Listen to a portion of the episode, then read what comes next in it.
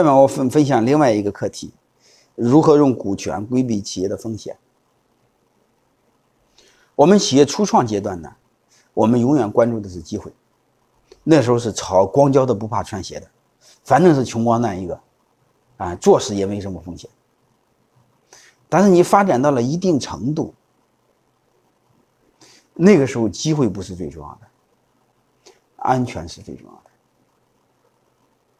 你真过了三五千万，你会发现，你把企业做死了，那你的生活品质可差大了。但是你会把企业从三五千万再翻一倍做到一个亿，你会发现你的生活生活品质基本上没有变化。如果你管理你比较糟糕的话，你会发现你除了更忙更累，你生活品质反倒还有点下降。但是基本上来说，你把企业做好，品质没有下降；你把企业做死，那你品质可下降多了。说不准你你是会会亡命天涯，所以我想说，企业到了一定规模，风险管理是第一位的，宁愿走得慢一些，也要走得稳一些；宁愿做的小一些，也要做得慢一些，好吧？我们怎么今天和谈这个节课呢？就和谈大家谈这五个话题，第一个。作为老板一个人承担风险太沉重，我们如何把风险分出去？第一个怎么分出去？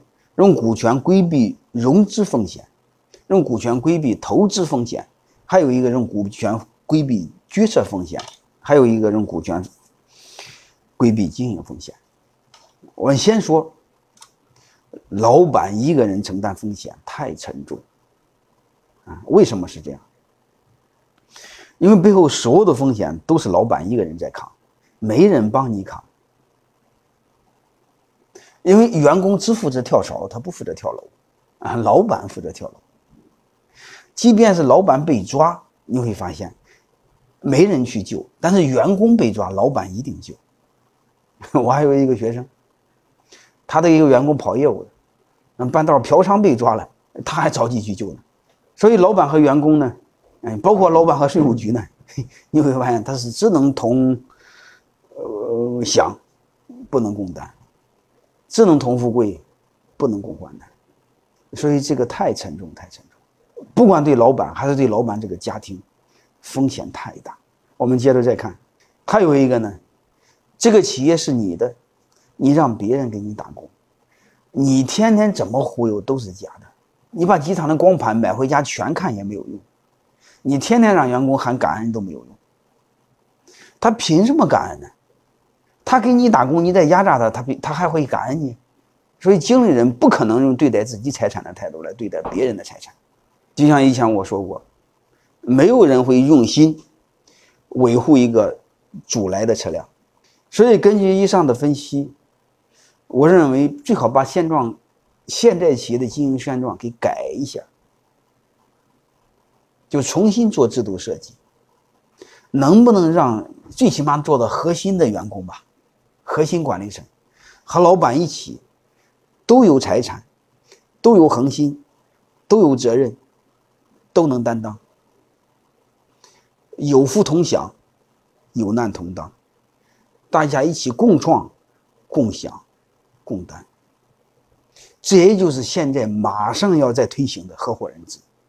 其实，这个合伙人制这个时代已经到来了，雇佣关系、雇佣时代已经解体，只不过是我们企业反应的慢了点。你看看现在的抖音，他一个李佳琦能干掉百分之六十的上市公司，人的时代来了，啊，我们老板一定要关注人。然后我们再看一个这个，如何用股权规避融资风险？因为我们融资只有两个渠道，要么股权融资，要么债权融资。但是你会发现，债权融资没像我们想象那么舒服。第一前提，你得有资产，你得有抵押物，没有抵押物谁借钱给你？但是你有抵押物，面临一个，如果你从银行借款，它会让你个人承担无限连带责任，你还不上也是倾家荡产。但是你要银行要不借给你更麻烦，你要借高利贷的钱，那不仅仅是倾家荡产，他会杀了你。你说这个风险有多大？还有一个你会发现。当你企业破产清算的时候，你会发现它是先还债权后还股权，那我们就要思考，那既然债权风险那么大，我们为什么要用债权融资？我们为什么不能用股权融资呢？各位，股权融资还需要有抵押物吗？不需要抵押物。我们草根创业哪有抵押物呢？我们草根创业想股权融资需要什么？只需要有梦想就可以了。你说说，我们草根除了梦想还有什么？这是天然是我们融资的优势。那为什么不用股权融资？第一，股权融资一点风险没有。你比如投资人给你投一千万、两千万，你真把企业给做死了，你一点风险没有。因为公司叫有限责任公司，你承担有限责任，你不会承担无限责任。还有一个，真公司破产清算的话，你会发现是债权优先偿还，股权是最后分，有就有，没有就没有。第一风险小，第二还不需要抵押物。那么为什么不用股权融资？我实在是想不明白。你看看他这些年跑路死掉的老板，他都是因为什么死掉的？不用说你就知道，都是因为债权死掉的。如果他真有股权，他反倒死不掉了。有难的时候会大家一起扛。你让债权融资，股份百分百是你的，谁给你扛？你有难的时候，你让帮员工放心好了，他比狗跑的都快，而且还不会空手跑，一定拿你家很多东西。所以我想说什么？这些跑路的老板、死掉的老板，可怜之人必有可恨之处。你为什么不用股权融资？你百分百股份有什么用？百分百股份有好处吗？